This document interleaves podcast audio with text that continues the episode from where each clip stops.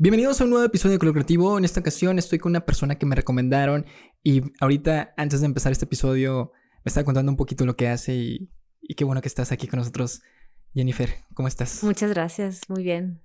Ahorita estamos, me estabas comentando que es la primera vez que vienes a un podcast, bueno, la segunda, ya estuviste en, en otro lado, pero ¿cómo ha sido tu experiencia estando pues en un podcast? Pues lo disfruto mucho porque siento que se dan pláticas como más íntimas, más en confianza y pues a lo mejor suelta uno más información que debe, ¿verdad? Pero siento que está padre. Esto te ayuda como que también te como es una terapia. He visto muchas cosas de que en sí es un podcast, pero es una terapia en donde pues todos nos desahogamos, ¿no? Yo creo que si te vas al episodio 1 que soy yo a este episodio, que creo que ya es como el 87, creo que ya estoy todo quemadote de todo lo que, he hecho y... todo lo que has confesado. Sí, todo lo que he confesado. No lo había dicho antes a otra persona, pero aquí es donde estoy sacando todo. Y eso te ayuda mucho, es también una manera de aprender y sobre todo hacer esta relación con otras personas. Claro, y, y entrar en conversación, que creo que hace mucha falta esta práctica pues humana de entrar en conversación, ¿no? Con otras personas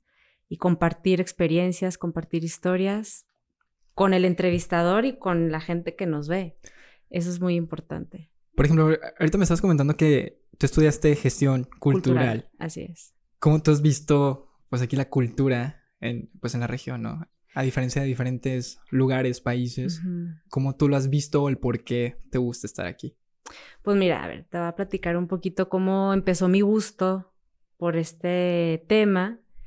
A mí siempre me ha gustado la cultura. Eh, visitar museos, eh, conocer artistas, como adentrarme a los procesos creativos del arte. Y em, antes de empezar a estudiar la carrera, me fui un año a estudiar a París.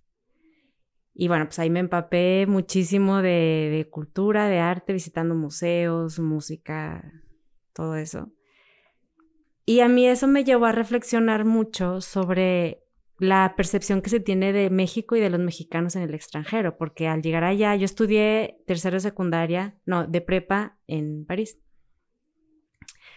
Y la típica pregunta de, bueno, ¿y allá cómo se viste? ¿No usan el zarape y andan en burro y entre broma y broma, pero eso era, era sus referencias, ¿no? porque lo ven en, la, en, el cine, pues, en el cine, porque aparte yo me fui a los 18 años, que era en 98 o sea, no había internet, o sea, sí había, pero se usaba muy poco el mail, por ejemplo. Entonces, pues, la manera de, de conocer otros países era pues, oyendo o los libros o las películas. Entonces, las referencias que a mí me hacían llegar sobre el México y el mexicano era eso, ¿no? Entonces, a mí me hacía pensar que, pues, ¿por qué no se explotaba más todo este lado moderno, más contemporáneo y más creativo de México y no solamente eh, pues los muralistas o no solamente es Frida Kahlo y Diego Rivera, ¿no? O todo lo de Teotihuacán, pues somos mucho más y más las nuevas generaciones que queremos ser representadas. Entonces, también me di cuenta que en países en, Europa, pues el mexicano es eh, exótico. Entonces les gusta consumir esa parte de nuestra cultura.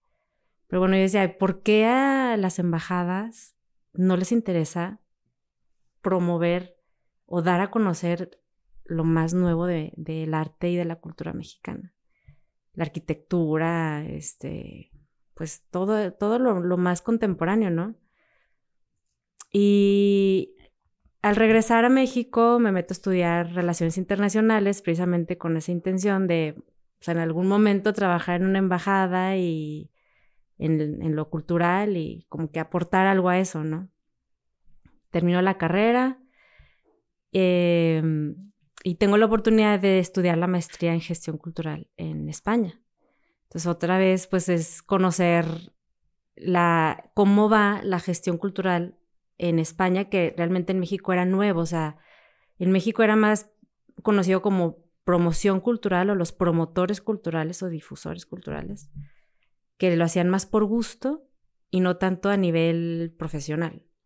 Entonces, cuando yo me voy a estudiar gestión cultural a España, era realmente muy nuevo esta, estos términos, o sea, gestión y cultura juntos. Y mi experiencia ya fue pues que la cultura ya se consume de una manera un poco más natural y un poco más democrática y no como un lujo, como aquí tenemos más como que esa percepción de que pues, es un lujo tanto por los costos como por el tiempo que a veces no tenemos para consumir cultura y arte. Entonces, incluso allá hay una carrera, una licenciatura en eh, ocio, o sea, para estudiar y para hacer proyectos de ocio, que es algo como todo humano, hombre, tenemos derecho a tener acceso a tiempos de ocio, porque pues es esta parte de, de la recreación de las personas en donde te alimentas no solo emocionalmente, sino espiritualmente y todo eso aporta a tu productividad también y a tu bienestar integral y todo eso. Entonces, bueno, tuve la oportunidad también allá, mientras estaba estudiando, estar un tiempo en la Embajada de México en España, en varias áreas. Y pues conocí un poco cómo se hace la difusión cultural a través de las embajadas y lo que como que descubro es que si es una embajada en un país importante, pues la difusión se va a hacer un poquito con más interés, ¿no? Pero mientras sea una embajada que no sea tan importante, pues es la difusión cultural de México es lo que haya. Y em, pues se continúa con esta difusión de la cultura que el país quiera consumir. O sea, si se quiere consumir como el lado mm, exótico de México, pues es lo que se le va a dar. Entonces, eh, bueno, y en la carrera yo hago la, tesis en eh, política cultural exterior, porque nuevamente, o sea, ¿por qué no hay una política cultural exterior de Estado? que sería con más continuidad, porque la que hay es de gobierno, o sea, se cambia cada vez que el gobierno cambia. Entonces, al cambiarla, cuando se cambia todo un sistema, o todo un gabinete, o todos unos intereses, pues es volver a empezar. Entonces no se le va a continuar a los proyectos o a los intereses que tenga México de difundir su cultura en otros países. Y esta tesis la baso en una teoría pues, muy simple de las relaciones internacionales que habla sobre el poder duro y el poder blando. El poder duro es la coerción, las guerras, las armas, ¿no?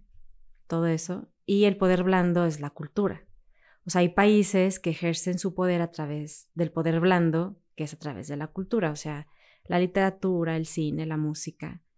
Ahorita podríamos hablar de toda esta cultura K-pop, que tiene todo un respaldo del gobierno para que a través de la música y todo lo que implica se difundan intereses y valores de ese país. Entonces, em, pues mi tesis la baso en eso, que es muy importante darle atención a la actividad y a la gestión que se hace de la cultura en los países.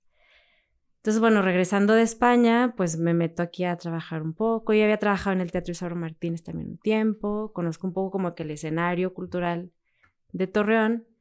Cuando regreso de España, trabajo un rato, pero después, por cuestiones de maternidad, me retiro un poco del área laboral.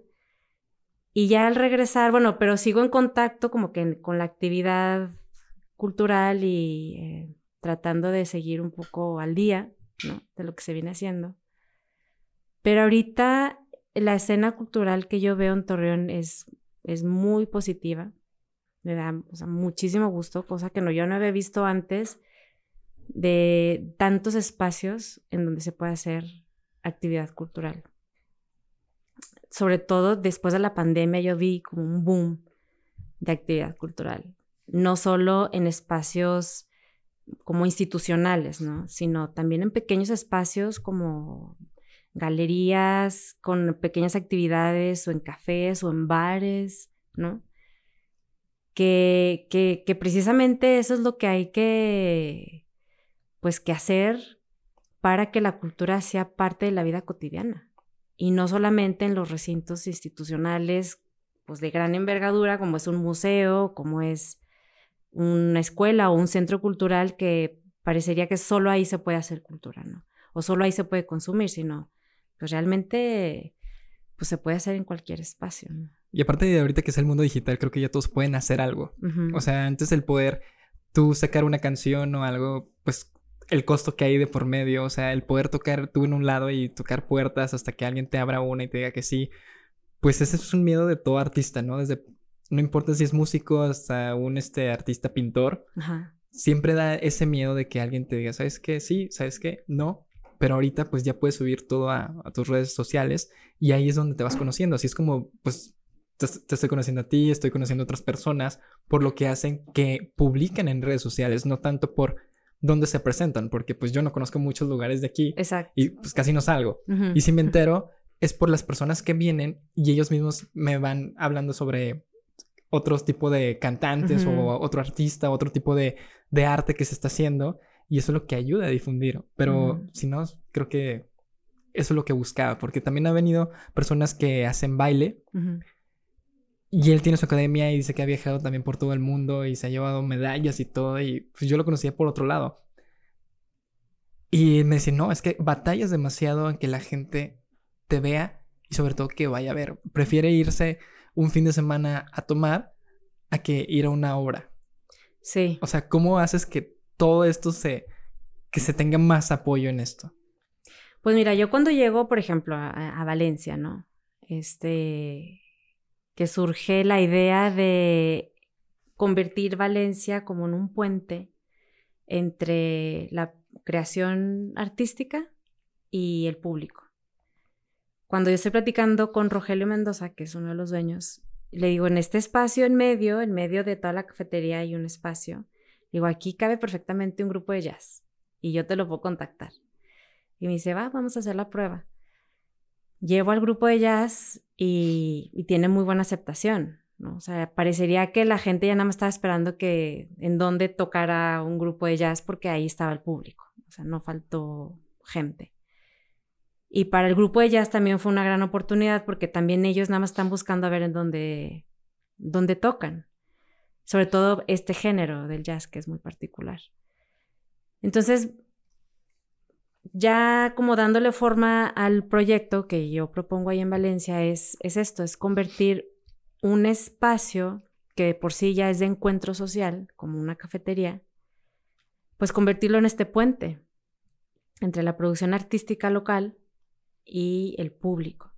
Y este puente eh, es, es muy como relajado, o sea, es un espacio donde la gente puede ir de manera pues libre, relajada, eh, a veces sin esperar que va a suceder algo y resulta que se encuentran que hay un concierto de jazz totalmente gratuito y que pueden estar muy cerquita de los músicos, escucharlos en vivo y sobre todo ver la ejecución del instrumento, ver cómo se comunican con una sola mirada o con un movimiento de cabeza entre los músicos.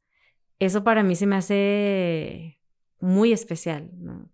Porque la música, yo creo que la música no solo se escucha, también se ve, se observa cómo se ejecutan los instrumentos y cómo se comunican los músicos. Sí, ahí es cuando tú vas viendo el sentimiento que le están metiendo a cada letra o a cada tocada que está haciendo. Claro.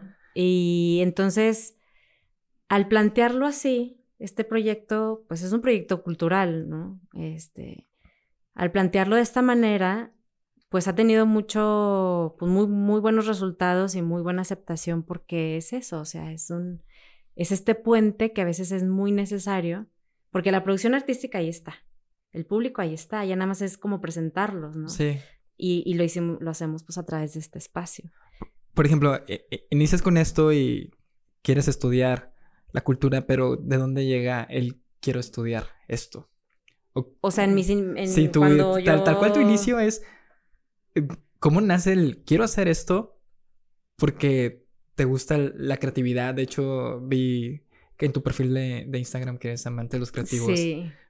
Y, eso también se, me hace relación en todo lo que tú estás haciendo, en, la manera de buscar todo, de estudiar esto, el porqué de las cosas, el cómo difundir para que pues, la gente conozca pues en tu caso era México, pero ¿cómo inicia el querer dejar una, algo ahí en el, en el espacio? Ay, pues desde muy chica me ha interesado el, pues sí, el, el, arte será. Y eso que yo no pinto, ni canto, ni bailo, ni nada, no toco no, instrumento, ¿no pero ni nada. Nada. Ok.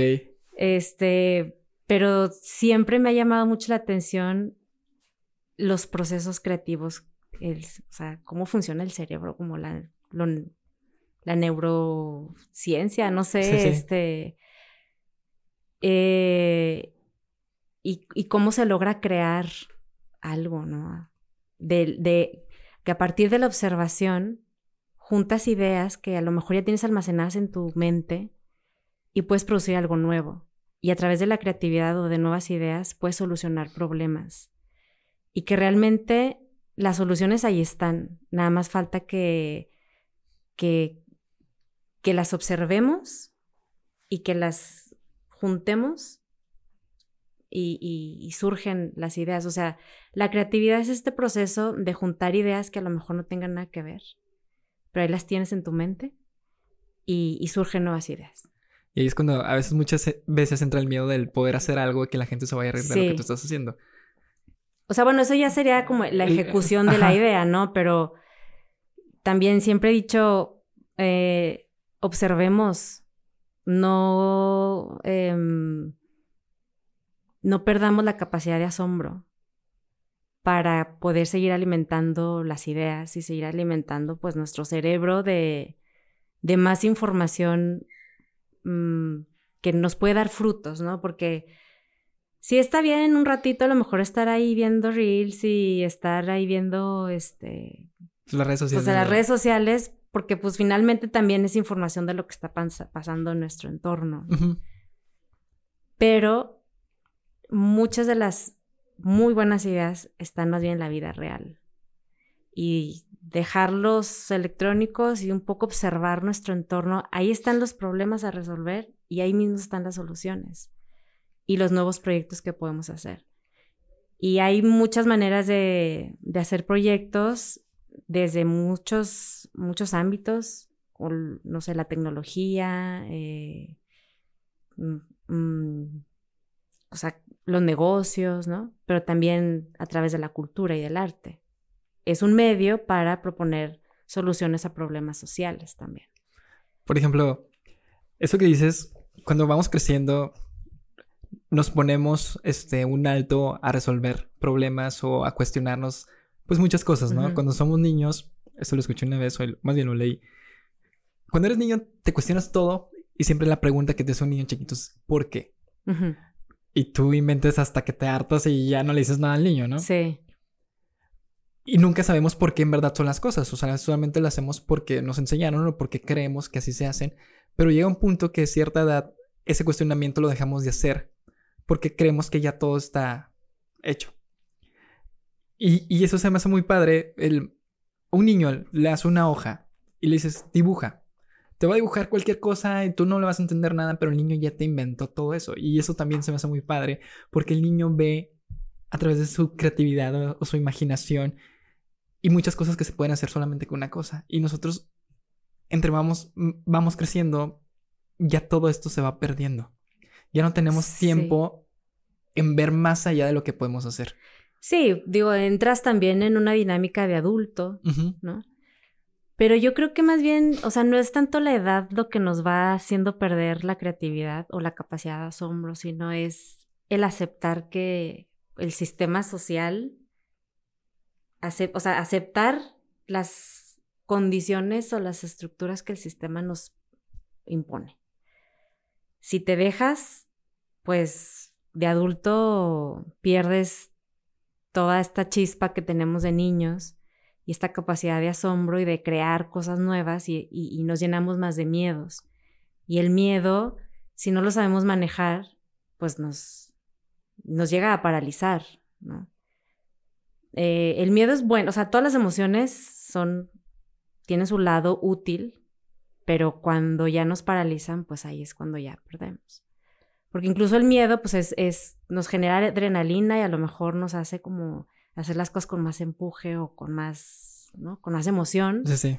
También es bueno, pero si nos llega a bloquear la creatividad o a, a tener este miedo de crear cosas nuevas porque el que dirá no va a funcionar, voy a perder, este, todo eso. Pero son cosas que vamos agarrando o pues adquiriendo conforme vamos creciendo, pero por todo esto que significa ser ya adulto, eh, este juego social. ¿Tú ya has perdido el miedo para hacer algo? Pues sí, he tenido que también perder el miedo a hablar en público, porque parte de lo que hago ahí en Valencia es... Em, ser host. Pues sí, o sea, presentar a los grupos o presentar a los artistas y hacer las inauguraciones de las exposiciones, porque unas cosas que yo veía en cuanto a la música en vivo es que cuando lo hacen en espacios como es un café o como un restaurante o en un bar, pues no tienen esta mínima presentación de quiénes son, cuál es su género, un poquito cuál ha sido su trayectoria. Nada más se suben y tocan, ¿no? Nada más suben y tocan y ya. Entonces en un principio pues hacía yo eso, de presentarlos y darles un poquito como su lugar de, de valor de música en vivo, ¿no? O sea, no estoy poniendo una rocola o, una playlist, estoy trayendo al músico en vivo y, vamos a, darle un poquito de ese valor. Entonces sí, pues sí, tuve que perder ese miedo a hablar en público. Sí, como te decía, yo también perdí el miedo al... Bueno, no he perdido el miedo, creo que es bueno tener no tal el miedo, mm. sino nervios. Nervios de hacer algo, porque una vez escuché esta plática que los nervios significa que algo bueno o malo va a pasar. Y al momento de que tú te vas a presentar o que te pones como host enfrente de alguien, pues te da nervio de que te vayas a equivocar o que no vaya a ser lo que tú esperabas, que el invitado no se lleve pues ese buen sabor de boca o simplemente a lo mejor no sea una buena plática, ¿no? No, y además tener, o sea, tantito así de nervios o, de miedo es que te sigue emocionando. Exacto. Cuando dejas de sentir eso, es que significa que pues ya, o sea, tienes que transformar o hacer otra cosa para, para que vayan haciendo.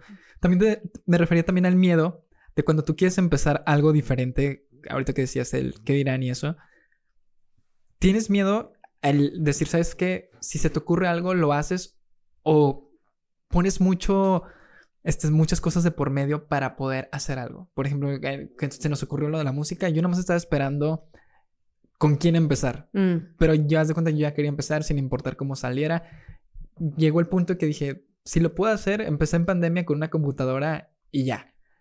Y ahorita que tengo todo, ¿qué me detiene a hacer las cosas? Claro. Por ejemplo, ¿tú te ha pasado algo similar? ¿O crees que tú necesitas una planeación? Porque mucha gente necesita una planeación para poder hacer algo, pero yo soy mucho de, si se me ocurre, hazlo. Pues es una planeación... Mm, bueno, por ejemplo, en, el café, cada miércoles es un músico nuevo, es, una, es un grupo nuevo, es un género nuevo, entonces realmente cada miércoles es un volado. Ok. Si le va a gustar a la gente o no, si va a haber respuesta o no. Porque lo que me he dado cuenta es que Primero, pues no hay, no hay, o sea, es, muy como complicado creer que hay público cautivo en algún lugar, porque es creer que la gente no tiene la capacidad de elegir si le gusta tu propuesta o no. Entonces yo no creo que haya público cautivo.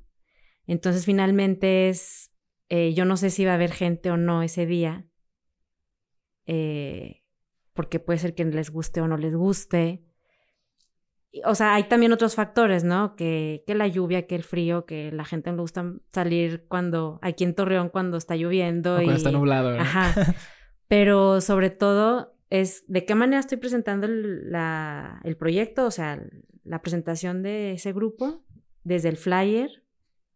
Es, importa mucho porque pues, es un lenguaje visual que te va a dar mucha información de qué tipo de grupo es, qué género, si o sea, simplemente viendo el flyer dices, ah, va a estar chido, no va a estar padre, no sé. Entonces influye mucho y pues que, cómo lo, el post que pongo, qué descripción doy del grupo y un poco como la probadita, ¿no?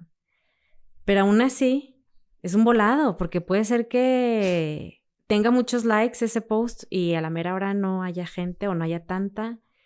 Eh, entonces, hay factores que yo puedo controlar o organizar o tener planeados, como dices, pero hay otros que no. Y finalmente es ese ingrediente o ese factor que te da un poquito de miedo, de adrenalina, adrenalina de que pues no sabes realmente si va a resultar o no, pero pues la verdad es que todo, toda la agenda, todo lo planeo con mucho, con muy buena intención, tanto para los músicos de promoverlos como para darles muy buena, o sea, propuestas de calidad a, la gente, al, al, público, ¿no?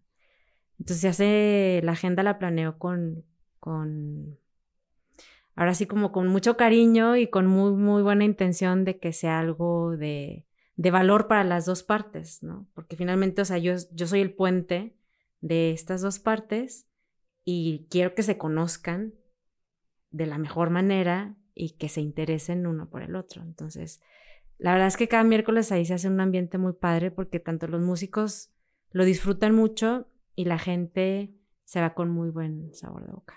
Y aparte, así como tú dices, no, sí, sí entra mucho miedo, creo que el que salga bien las cosas, ¿no? Sí. O sea, que falle algo, que tú tengas que arreglarlo de cierta manera, en cuestión del músico, en cuestión de, no sé, hay algo mal en el, en el café y también tienes que checarlo, ¿no? No, incluso, o sea, y siempre tengo en mente que somos seres humanos y puede haber errores, porque me ha pasado músicos que se me olvidó tal pieza, no voy a poder cantar, o se me olvidó no sé qué, y ahí van corriendo a la tienda más cercana por una pieza que les faltó y, y vamos a empezar un poquito más tarde y no pasa nada, porque precisamente es eso, o sea, es música en vivo, no son rocolas. En otros lugares nada más les quieren pedir, pero toca en friega, o sea, toca una tras otra. Y pues espérate, pues es es eso, es música en vivo, ¿no? Este, entre pieza y pieza a veces están comunicándose para, pues, mm, la siguiente la vamos a empezar así, o ya traen su repertorio, pero a lo mejor le hacen adecuaciones o algo, ¿no? Y precisamente es eso, porque es música en vivo, o sea, puede haber errores y, o puede haber situaciones que te cambian ahí los factores que según tú ya tenías controlados y también es parte de la creatividad y del saber gestionar, pues cómo lo vamos a resolver, con los elementos que ya tengas ahí. Entonces a lo mejor, bueno, se te olvidó la pieza para poder cantar, pues entonces vas a tener que tocar un poco más y agregarle más canciones a tu repertorio o hacemos otra, otra dinámica.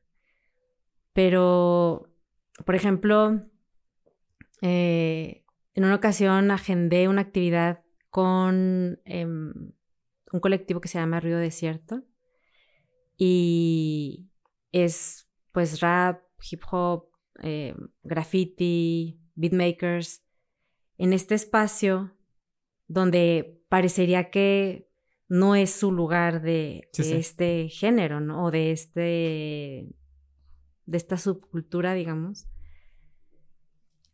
y había esta como un poquito de adrenalina de, híjole, ¿será bien aceptado o no? ¿Qué pasará? Pero al mismo tiempo yo decía, precisamente es lo que me gusta, estos contrastes, que parece que no, no tienen nada que ver, pero si, si esto es creado por personas y este es un lugar de encuentro social, pues se tienen que conocer, hay que presentarse y, y pues a ver qué pasa. Y resultó uno de los eventos también mejor recibidos, con muy buena aceptación.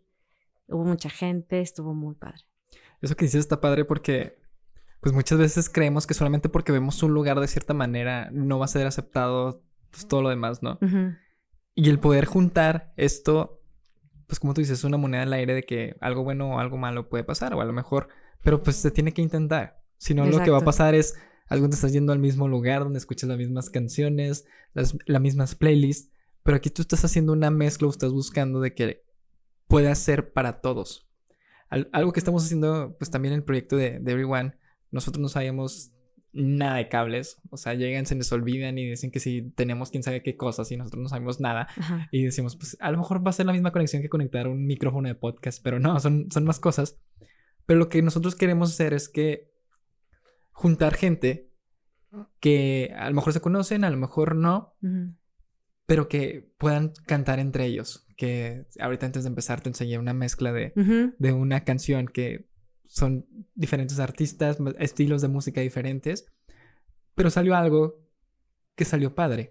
Y es el poder, el combinar, como lo hacen en otras ciudades. Por eso te preguntaba que, ¿cómo, o por qué te gustó estar aquí después de haber viajado o estado en otros lugares que, que vemos así en películas y vemos que la cultura es muy diferente a comparación aquí?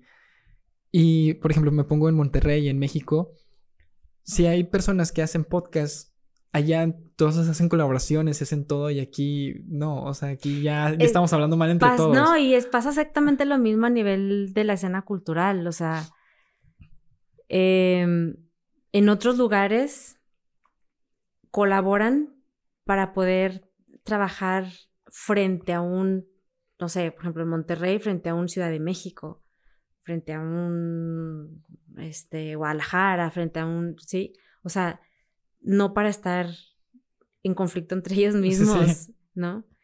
Y, por ejemplo, estaba conociendo, bueno, viendo entrevistas de Edgar Barrera, que es el productor, el, el, perdón, el escritor de muchas de las canciones de, pues, de Cristian Nodal, de Karin León, de Grupo Frontera, ¿no? Ganó muchos Grammys hace poquito.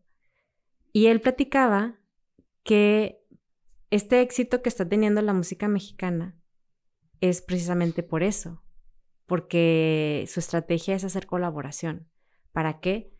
Pues para estar fuertes frente a, a los músicos norteamericanos, europeos, y, por eso ahorita la música mexicana está llegando a muchas partes del mundo.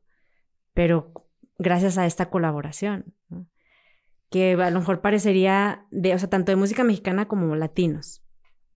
No sé, grupo Frontera con eh, Bad Bunny. Que dices, o sea, jamás te hubieras imaginado esta colaboración, ¿no? Pero parte de eso es vamos a unir fuerzas latinos y para frente a, toda la industria musical, pues, norteamericana, Pero ese es eso que nos falta aquí en Torreón. y, mi papá que está en, en, en el espacio empresarial me dice que pasa exactamente lo mismo.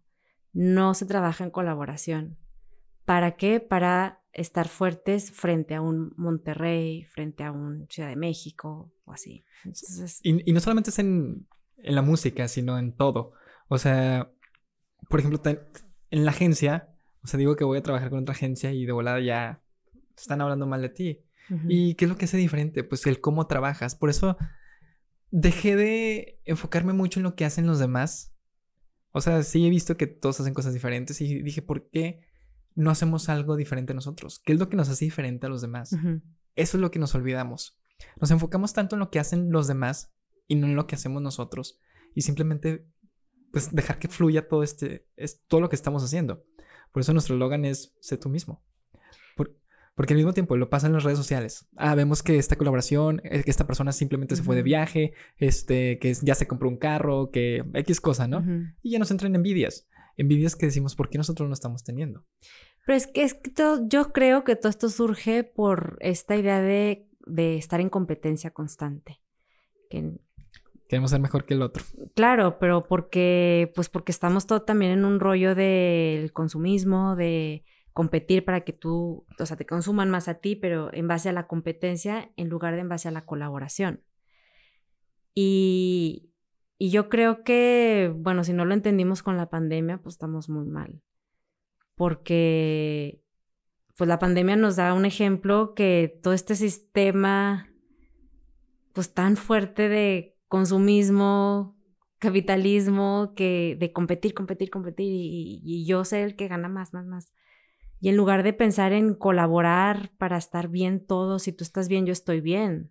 Si yo estoy bien, tú estás bien. Es lo que nos enseñó la pandemia. O sea, si yo me pongo el cubrebocas, no solo me estoy protegiendo a mí, te estoy protegiendo a ti también. Y si tú te lo pones, me proteges a mí y a ti, ¿no? Y es lo mismo en, vamos a bajarlo a la escena cultural. O sea, hay público, y yo lo que estoy viendo también aquí en Torreón es que ya hay público para todo tipo de propuestas de proyectos culturales. el chiste es colaborar entre proyectos, entre espacios y saber que tu proyecto está alimentando el público cultural que al final del camino me beneficia a mí también. O sea, hay que generar más público cultural, contribuir, es parte también de mi proyecto, o sea, contribuir a generar más público cultural, que después vaya a consumirlo a espacios, a instituciones más, no sé, grandes, ¿no? Como al museo.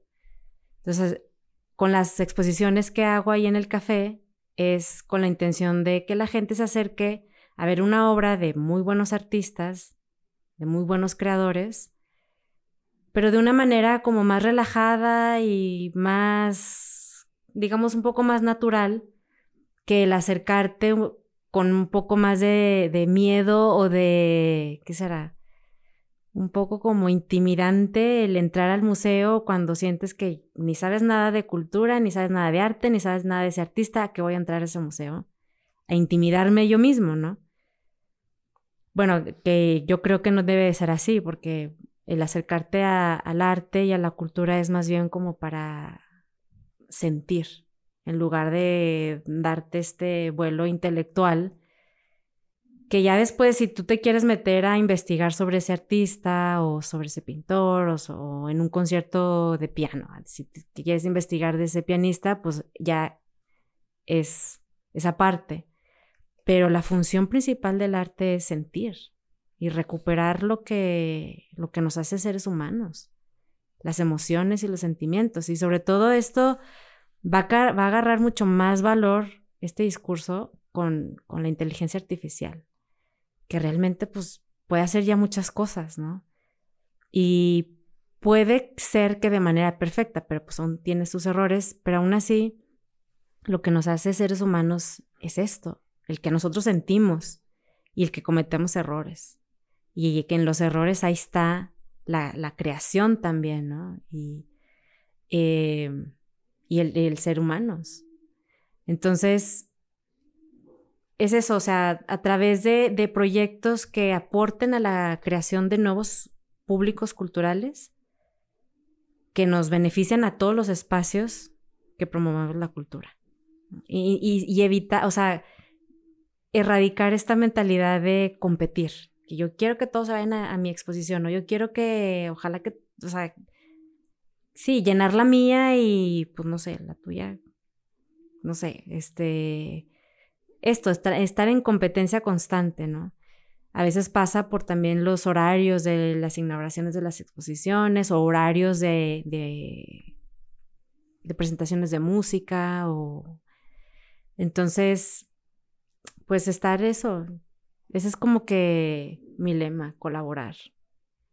Sobre todo no tenerle miedo al qué pasará si, si se colabora este tipo de, de artistas. Mucho es el sentir, eso es una palabra clave que, que dijiste. En las exposiciones de arte eh, es una terapia que nosotros vemos podemos proyectar o podemos representar algo que estamos viendo, decir, ¿sabes qué? Eso me gusta y eso me pone alegre o a veces te pone triste, dependiendo de cómo te estés sintiendo, ¿no? Lo mismo con una canción puede estar muy triste y a lo mejor a ti te pone alegre por, por una situación o X que, ¿qué pasó? O, en verdad sí estás sintiendo y estás muy triste con esa canción y dices, no manches.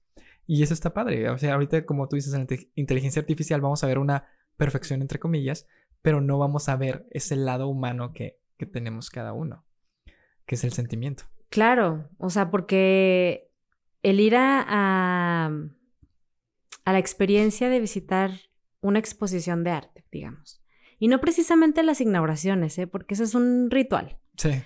Pero ir a, una exposición, visitar un espacio cultural, ya sea un museo, una galería, un centro cultural, o un café, un bar, porque ya también los bares hay de repente Pues ya como lo viste, ¿no? O sea, simplemente ya estaba padre. Sí, este es una experiencia que a veces no nos damos cuenta que es como ir a un espejo. Eso es un reflejo, porque lo que yo voy a ver en un cuadro no va a ser lo mismo que tú vas a ver.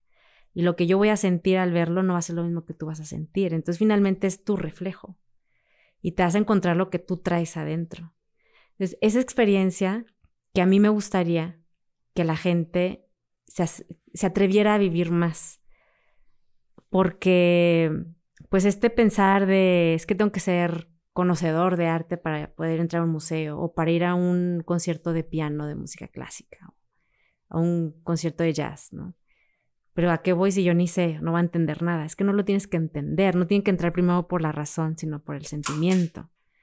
Y ya después si quieres lo razonas y si quieres ya después te pones a investigar más sobre ese músico o sobre ese artista o sobre ese pintor, ¿no? Por ejemplo, tú cuando tienes, ya sé, mm, ahorita un ataque de estrés o estás en depresión o, o estás muy alegre, ¿cuál es tu terapia?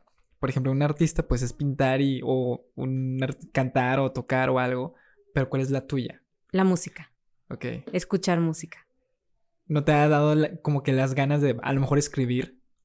¿O pues tocar o aprender un instrumento? No, de repente pinto, o sea, pero, o sea, me gusta mucho que si me regalan una caja de madera, la pinto y ahí hago mis cosas, pero la música, escuchar música y, y descubrir música nueva, me encanta que me compartan playlists, música. Eh, sí, para mí es la música. ¿Y por qué no, te, no has querido como que llegar al punto de ahora, ok, me gusta escucharla, pero esto hubiera padre también el yo poder crearla? Pues a lo mejor después me daré el tiempo de tocar. Me gustan mucho las percusiones. Ok. Algún día. Yo, yo por ejemplo, también era un sueño porque yo me juntaba mucho en, en una cuadra, que mis amigos eran músicos. Sí. Un, un amigo era mucho de ver este, pues, las notas y otro era de oído. Y éramos los típicos que llevamos serenata a, las, a las novias o a las que nos gustaban en ese entonces. Y yo era el único que no sabía hacer nada. Yo estuve en coro en primaria y pues yo como que cantaba ahí, ¿no? Y pues quise aprender y en una Navidad mi mamá nos llevaba a galerías y decía, pues agarren lo que sea, este, cierta cantidad cada uno. Y yo pedí un ukulele. Fue el primer instrumento que yo aprendí a tocar. Y en ese tiempo como que estaba de moda, un poquito antes de pandemia y aprendí a tocar o a ver las, las notas por YouTube. Y ya cuando, así como de, quería desestresarme o algo, pues una canción que me gustaba la aprendía y la tocaba y la hacía como cover, pero nunca vi más por, por eso de cómo poder escalar, pero ya me quité la espinita. La espinita, Ajá, o sea, ya podría ir con alguien y ya tocarle algo. Ajá. Pero siempre me ha gustado, siempre me, fue como un sueño decir, yo quiero estar en algo. Y fue por eso que una parte creamos el proyecto de, de Everyone.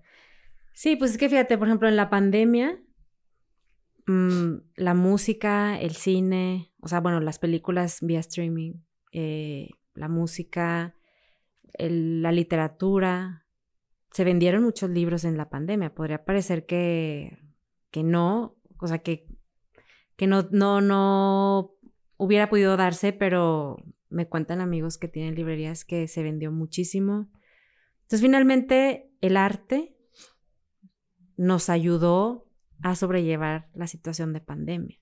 Entonces, también por eso, pues, cambiar también esta idea de que el arte es un lujo. Sí. O, consumir cultura es un lujo. O sea, no lo es. Consumir arte no es un lujo, es una necesidad humana. Y debe de ser de una manera más natural y no tan, pues tan difícil a veces también de consumirla, ¿no? Sí, creemos que todo es difícil cuando pues simplemente a lo mejor lo tienes. Por ejemplo, pandemia ayudó muchos, a muchas personas, bueno, he platicado con muchas personas que descubrieron muchas cosas. Empezaron la parte del boom de los podcasts. Muchos podcasts empezaron en pandemia y los dejaron ya después de que ya pudimos salir en rutinario, ¿no? Y hay personas que empezaron a componer, empezaron a hacer cosas vía streaming, empezaron a ser fotógrafos, empezaron a, este, simplemente a dibujar. Y todo se aprendió en pandemia. Por ejemplo, este, Alito el Sazón salió de pandemia. Y muchos que son este creadores de contenido de comida salieron de pandemia, pues porque no pueden salir y pues ahí Sí, claro. Salía la pareja y ellos se quedaban ahí en su casa y descubres que sí todo se puede hacer. Sí, yo en mi en mi casa compré una batería y mis hijos aprendieron a tocar la batería en pandemia, o sea, el profesor iba a la casa a, a enseñarles a tocar la batería porque decía, es que los tengo que poner a hacer algo, ¿no? Y me atreví a comprar la batería y avanzaron muchísimo. Pero fue la música también lo que les ayudó, porque a través de las clases, el profesor les pedía elegir una canción la que ellos quisieran y se las enseñaba. Y no era, no era tanto la imposición de aprender primero por lectura y las notas y la técnica, no. Fue a través del gusto de, de descubrir diferentes géneros musicales y, y así les enseñaron. Entonces, es, lo mismo, ¿no? Eh, sobrellevar tiempos o momentos difíciles a través de, de, arte. Sí, pues el arte fue lo que ayudó a que cambiáramos como que esas cosas negativas que veíamos o que lo que estaba pasando a por algo positivo, ¿no? Una plática, por eso los podcasts también tuvieron mucho boom porque fue una plática orgánica. las personas necesitaban escuchar o ver gente riéndose, disfrutando y... Gente real. Sí. Exacto. Porque ya no veíamos nada, todo a través de una pantalla y escuchando. Por ejemplo, eso que dices de todo lo que pasó en pandemia, tú, por ejemplo, ¿qué es lo que has vivido que dices, sabes que esto me ha ayudado al poder yo ser así? Mm, ¿Así en lo personal o en lo laboral? En, en, general, ser la persona que eres ahorita. Por ejemplo, en mi caso, muchas de las depresiones que yo he tenido por, por, amores pasados, la única manera de yo poder salir no fue ir a un psicólogo. Fui a un psicólogo y, o sea, sí digo que vayan, pero a mí no me ayudó. Porque siempre me estaba escuchando diciendo lo mismo y yo me di de alta solo. Y lo que dije fue, ok, puedo hacer cosas, puedo aprender. Me la vivía mucho en una cuadra, en esa que te repito, se llama Guayabos. Viví por 20, 25 años ahí. Este, y lo que me gustaba es que empezamos jugando a las escondidas y luego jugamos fútbol y luego ya este, nos emborrachamos juntos y, íbamos a diferentes lados. Y luego aprendí esto, la parte de la mercadotecnia y el diseño, y empecé a vender playeras y gorras que se llamaban guayabos. Y fue una manera de mm. cómo salir de esa depresión. Dije, no, pues vamos a vestirnos y vendemos nuestra merch. Y pues nuestra merch llegó a Asia y estaba bien padre porque estaba en otros lugares que no creíamos que solamente nuestro grupito iba a conocer porque nosotros inventamos pues este, este show, ¿no? Pero llegó a otros lugares y luego ya entró otra vez en otra depresión y fue cuando fue pandemia y empieza podcast, o sea, el primer episodio soy yo hablando de esa depresión y luego ya este empieza pues todos los demás proyectos que, que hoy en día estamos haciendo. Pero esa es la manera en que yo he podido salir, como que tengo que estar triste para poder hacer algo. Pero la tuya, ¿cuál ha sido? Tu motivación pueden ser tus hijos, tu pareja o todo para decir, ¿sabes qué? Pues como los estoy viendo, pues quiero a seguir aprendiendo en hacer lo que me gusta o qué es lo que tú buscas traer o conectar con todo. En, ahorita comentaste que en, en esta cafetería quieres que la gente conozca esto, pero ¿te gustaría quedarte solo ahí o que estos, estas personas que tú traes lleguen a más partes? Sí, sí, o sea, mm, claro, que se replique que, y que crezca esta este acceso a la cultura de esta manera más natural.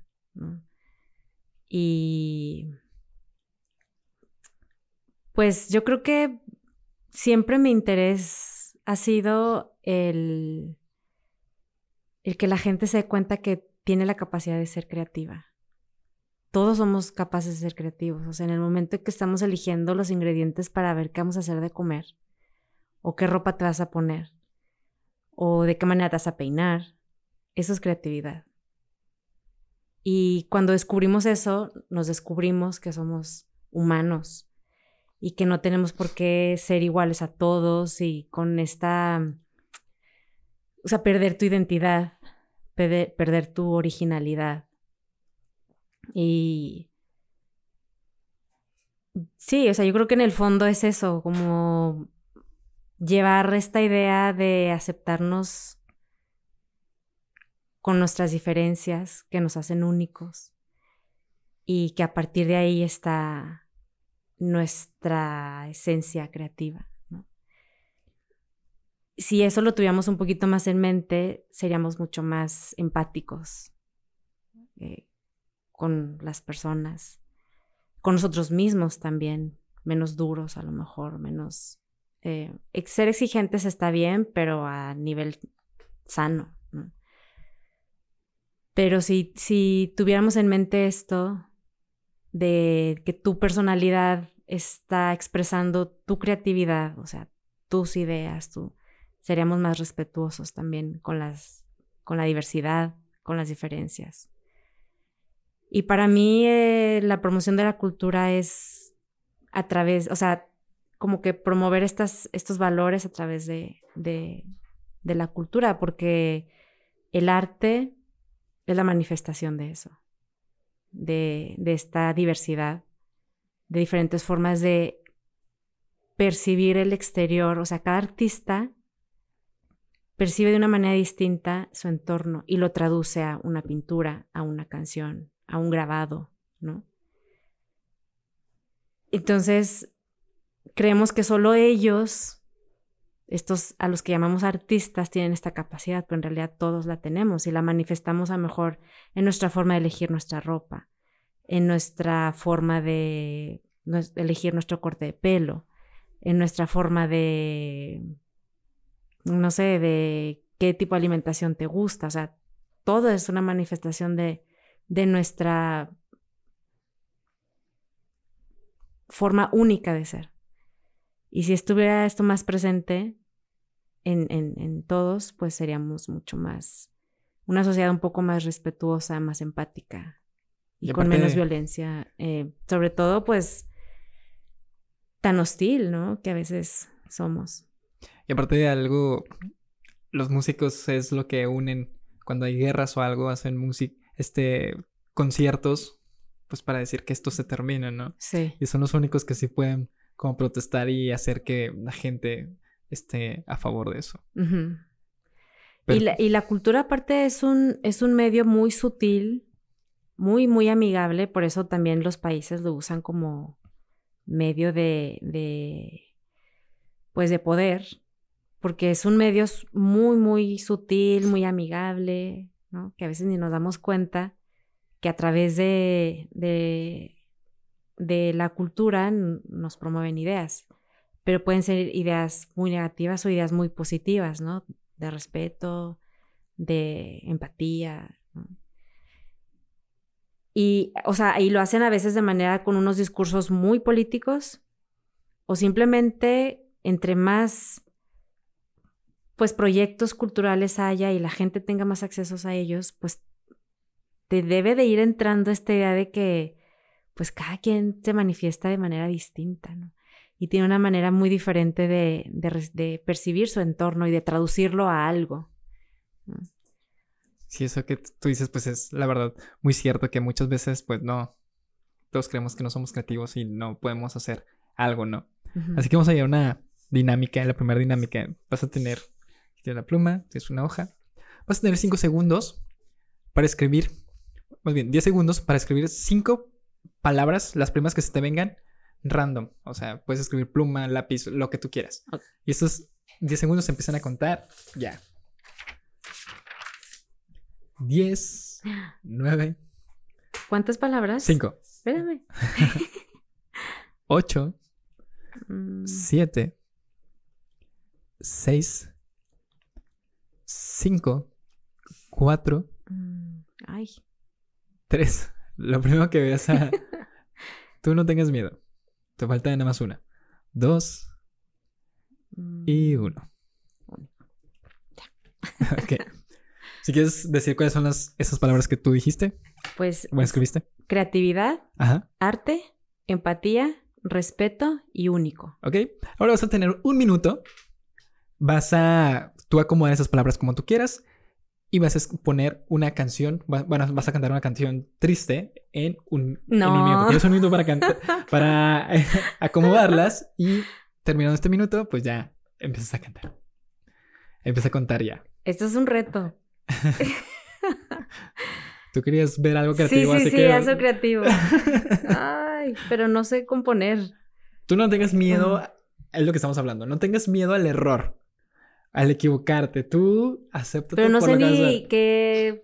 Ah, puede ser copiada la, la tonada, ¿eh? Tú no tengas miedo, ¿eh? Tienes 30 segundos. No sé, qué difícil. Pensé que me ibas a poner el del dibujo. Pues por eso te pregunté si habías visto el episodio. Tienes 20 segundos. Mm. Para pensarlo y luego ya. Para pensarlo, terminar esos 20 segundos. Ajá. Ya vas a cantar. Tienes 10 segundos. No tengas miedo, ¿eh? Pero tiene que ser triste. Triste, tiene que ser triste. Mm. Y esto dice en No sé. Qué fuerte. A ver, tú ayúdame.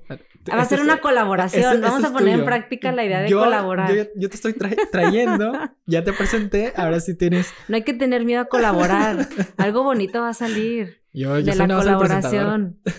¿Qué tal si tú haces las percusiones? Mejor te ponlo y yo lo pongo en la edición. Cinco, cuatro, Tres. Una canción triste con esas palabras está muy difícil. Lo primero que se te venga, tú puedes darle la tonada triste. Pero no te quedes en estas cinco palabras. Agrégale otra cosa. O sea, algo como, ah, o sea, es como un juego de palabras que tú vas a ir agregando. Nada más que tienen que ir estas cinco palabras. Mm. Queremos escucharte. ¿eh? Ya no hay edición. Aquí va, la gente va a ver o escuchar el tiempo que te tardaste. sí, me va a tardar mucho tiempo. es que fíjate, no escucho, o sea, música triste. Ahorita traigo muy de moda lo norteño. Ah, la triste. Todos los norteños hacen canciones tristes. Intocable, pesado, este, la MS, todo es triste. y románticas. Y románticas. Pero esta ocasión es triste. Ahora sí. Hay dos cámaras. si quieres, olvídate de ellos. no, mejor que me ayuden. Ahora sí, todo eh, tuyo. Perdí el respeto y ya no tengo empatía porque yo al, que yo al querer ser única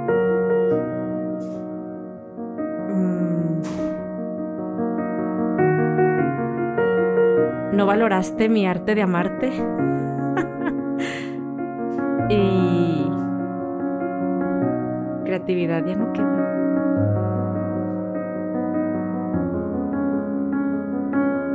Y perdí la creatividad para reconciliarme. Ya, ya perdí. ¡Qué difícil! ¿Cómo te sentiste en esta? Ay, me encantó, estuvo súper padre. Es retador, es retador. Eso lo hacía al principio de temporada, de la primera temporada 1 y 2 y 3. Pero porque estamos en pandemia. Ajá. Esto fue un caso que hablamos en pandemia. En un minuto pueden pasar muchas cosas. Sí. En un minuto tú puedes ir a tu trabajo normal, pero ¿qué pasa? Va a haber una construcción. Tienes que pensar por dónde irte y a lo mejor puedes llegar más rápido. O a lo mejor te tardas más, ¿no? Estas cinco palabras yo las daba, pero quería que tú las pusieras. Ok. Y cómo las podías embonar en todo esto. Estas cinco palabras salieron de tu subconsciente porque fue de todo lo que hablaste en el episodio. Mm. Por eso quería. Cuando yo las daba, llegaba a lo mismo. Era el mismo punto. La gente relacionaba todo lo que yo, esas cinco palabras random, en su subconsciente. por, por, eso te dije, pon lo que tú quieras y vamos a llegar a esto. De esto se trata esta dinámica.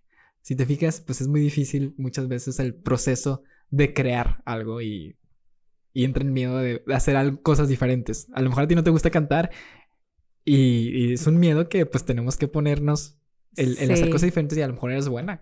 No, y aparte, ¿sabes qué es el miedo de, pues, de que no, no salga bien? Exacto. Ese es, el, ese es el mayor miedo, ¿no? De, pues, de que no va a salir bien y uno siempre está buscando el que a la primera te salgan bien las cosas. Y aparte, ¿por qué nace de hacerla algo triste? Porque la plática fue, es alegre. Mm. es positiva. Y al hacer algo triste también te saca tu zona de confort. Claro. Al salirnos de nuestra zona de confort, lo que hace es tener miedo de hacer las cosas mal. Porque, como te decía, pandemia esto provocó de que nos paró todo esto de lo que hacíamos antes y nos encerramos. Mucha gente tuvo depresión, mucha gente tuvo ansiedad, mucha gente descubrió de qué es bueno. Y de esto se trata. Salirnos a veces de nuestra zona de confort para llegar a un resultado diferente. Sí, estuvo padre. Sí, sí, estuvo padre. ¿Viste bien? Ya verás que en la, en la edición la va, a estar triste, ahora sí. Sí. ahora sí vamos a llegar a la dinámica del color. ¿Cuál fue el color que elegiste? ¿El por qué lo elegiste? ¿Qué es lo que te hace sentir cuando lo ves? ¿Cuando lo sientes? Al ponértelo. Ahora sí. Ok. Puedes decirlo. ¿Qué color me gusta? Ajá. Es el morado. Ok. ¿Por qué elegiste el morado? Me gusta el morado porque creo que representa creatividad. Creo que representa em, como un poco de paz, ¿no?